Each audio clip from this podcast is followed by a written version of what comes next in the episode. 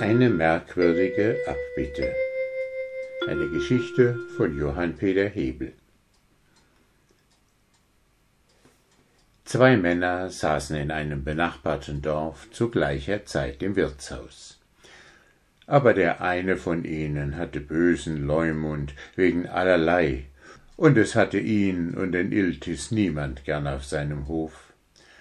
Aber beweisen vor dem Richter konnte man nichts, mit dem bekam der andere Zwist im Wirtshaus und im Unwillen, und weil er ein Glas Wein zu viel im Kopf hatte, sagte er zu ihm Du schlechter Kerl.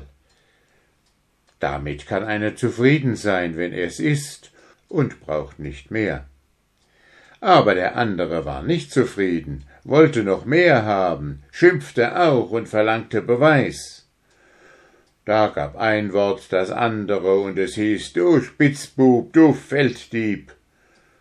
Und damit war er noch nicht zufrieden, sondern ging vor den Richter.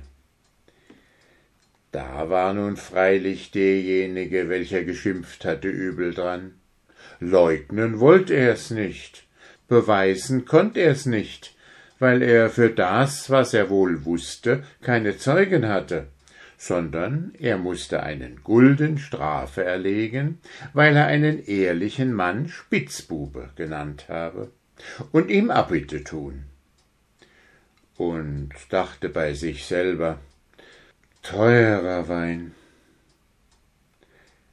Als er aber die Strafe erlegt hatte, sagte er, also ein Gulden kostet es, gestrenger Herr, wenn man einen ehrlichen Mann einen Spitzbuben nennt.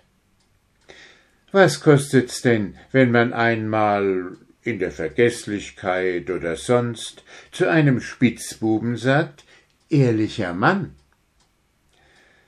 Der Richter lächelte und sagte, das kostet nichts, und damit ist niemand geschimpft. Hierauf wendete sich der Beklagte zu dem Kläger um und sagte Es tut mir leid, ehrlicher Mann. Nichts für ungut, ehrlicher Mann. Adieu, ehrlicher Mann. Als der erboste Gegner das hörte und wohl merkte, wie es gemeint war, wollte er noch einmal anfangen und hielt sich jetzt für ärger beleidigt als vorher. Aber der Richter der ihn doch auch als einen verdächtigen Menschen kennen mochte, sagte zu ihm, er könne jetzt zufrieden sein.